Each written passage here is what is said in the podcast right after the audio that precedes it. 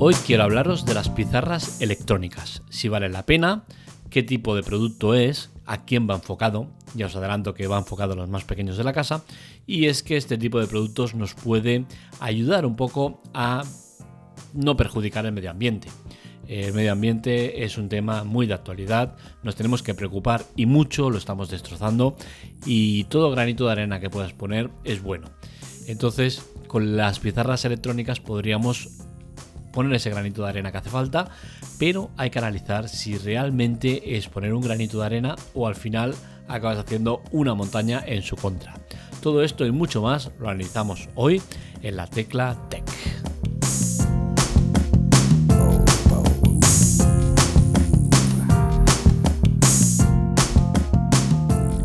Primero de todo, hay que analizar si es un producto que vale la pena. Yo sobre el papel diría que sí. Es un producto que está bien, es un producto que sobre todo es económico. Esto es importante porque eh, está destinado para los más pequeños de la casa. Creo que es eh, el tipo de perfil principal de este eh, tipo de producto. Las pizarras electrónicas creo que van dedicado para ellos, ¿no? Sí que es cierto que podemos sacar otras muchas utilidades, como por ejemplo hay mucha gente que la usa para ponerla en la, en la nevera a modo de notas, de estas de comprar, para comprar no sé qué, y lo tienen ahí. Entonces, funcionalidades tienen muchas, pero el campo principal que yo lo enfocaría sería el de los niños, niños pequeños, niños, no sé qué deciros, entre 3 y 8 años o así, ¿no? No sé. Eh, es un producto que, como he dicho, es muy económico y no hace falta gastarse una burrada de dinero para tenerlo.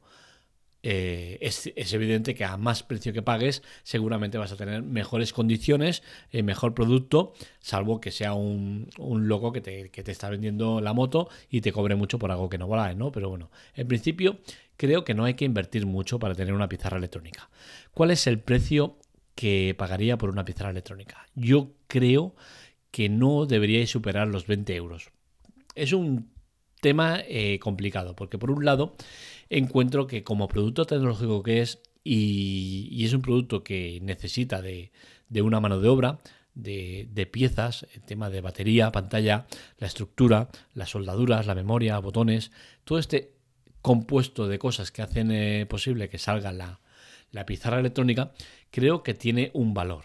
Y ese valor creo que eh, ponerlo por debajo de 20 euros significa que estás tirando de otro lado, que son mano de obra barata, países eh, de explotación, eh, materiales malos, una serie de cosas que hacen que eh, el precio del producto sea bajo.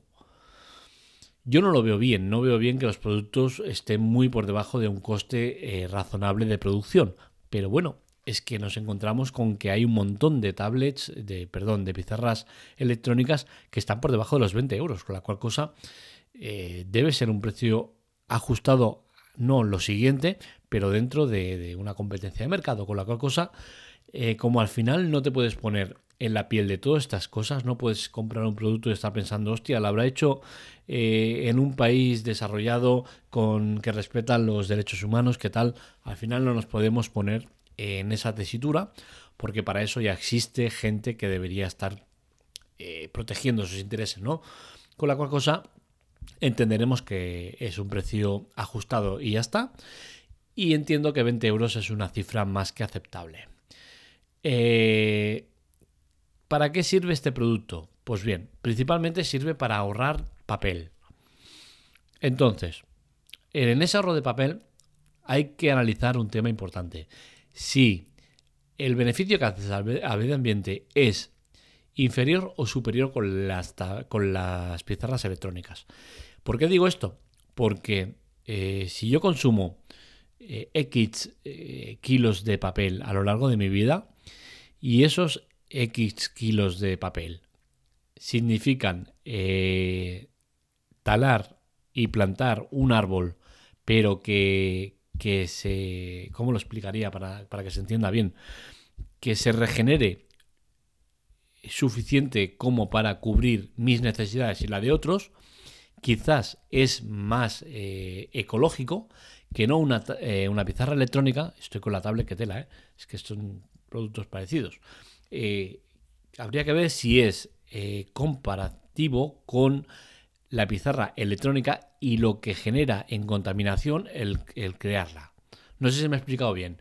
Es decir, para hacer una pizarra electrónica tienes que poner soldadura, tienes que poner hierro, tienes que poner eh, la pantalla, el, hacerla. Todo esto genera una contaminación medioambiental. Entonces, habría que analizar si la contaminación que produce cada una de estas eh, pizarras electrónicas es equiparable a la contaminación o perjuicio al medio ambiente que hacemos con cada hoja que vamos a gastar. No sé si me he explicado bien y si has entendido, pero la idea es esa, ¿no?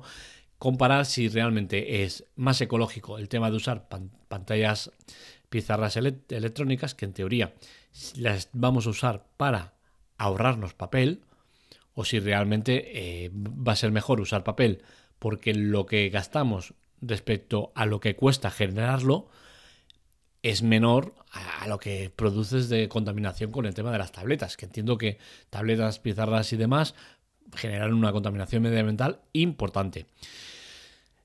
Como tampoco lo vamos a poder determinar, porque es muy difícil estas cosas, pues bueno, nos quedaremos con un dato interesante que dice uno de los vendedores y es que eh, tengo aquí el dato. Según el fabricante, este tipo de productos hacen que ahorres unas 10.000 hojas.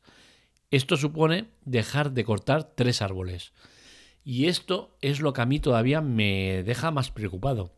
Si de tres árboles salen 100.000 hojas, yo sinceramente creo que es más productivo seguir usando hojas que no una pizarra electrónica.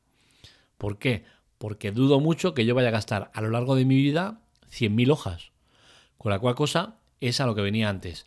Si eh, pongamos esa media de 100.000 hojas a lo largo de mi vida, si voy a gastar 100.000 hojas y por esas 100.000 hojas que voy a gastar se van a cortar tres árboles, tres árboles significa que eh, en cortar y replantar árboles conmigo sale, sale rentable. Con la cual cosa entiendo que es mejor.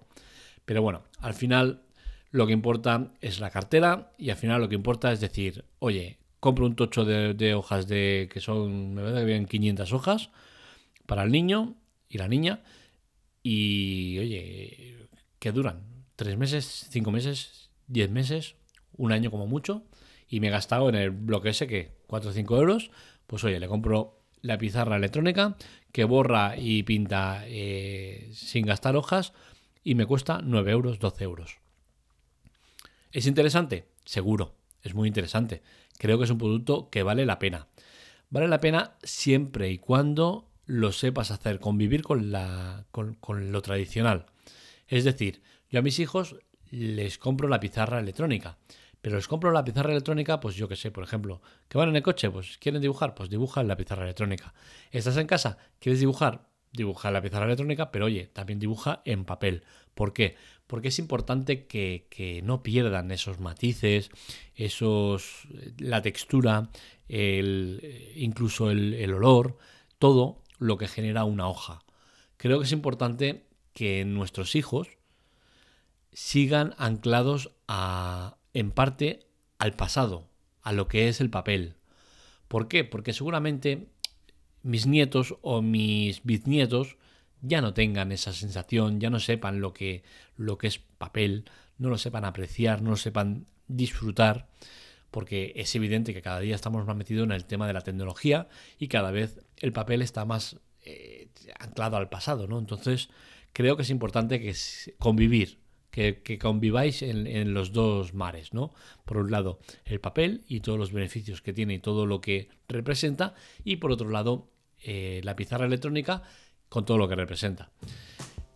¿Cuál hay que comprar? Pues sinceramente eh, no sé qué deciros. Eh, hay muchísimas, yo no invertiría más de 20 euros. Lo que sí que tendría en cuenta es un aspecto, el tema del tamaño. Creo que 8,5 pulgadas, que es el tamaño estándar que hay de las pizarras electrónicas, es un buen tamaño. Es un tamaño que os permitirá maniobrarla bien, que no, no sea incómoda de, manejar y es que claro, está pensada para los niños, por la cual cosa, si compras algo muy grande les va a costar más. Eh, en, el blog androidamando.com, que es donde lo he publicado, eh, os dejo tres, compras en, Amazon eh, de este producto. Una es de 8,5 pulgadas, otra es de 9 pulgadas y otra es de 10 pulgadas. Yo sinceramente me quedaría con la de 8,5. Da la casualidad que es la más barata, 11 euros, la de 9 pulgadas 12 y la de 10 pulgadas 13. Pero bueno, que yo entiendo que si queréis algo más grande, pues estará igual de bien.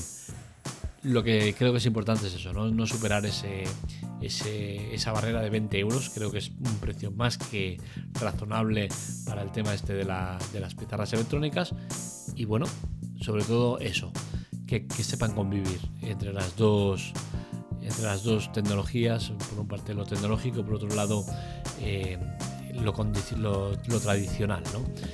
Perdonar un poco por el tema de la voz y tal, es que estoy con los auriculares oyéndome porque si no, no llego, porque tengo la voz cada vez más gastada y eso ha hecho que un poco que me entrabanque un poco a la hora de, hacer el podcast.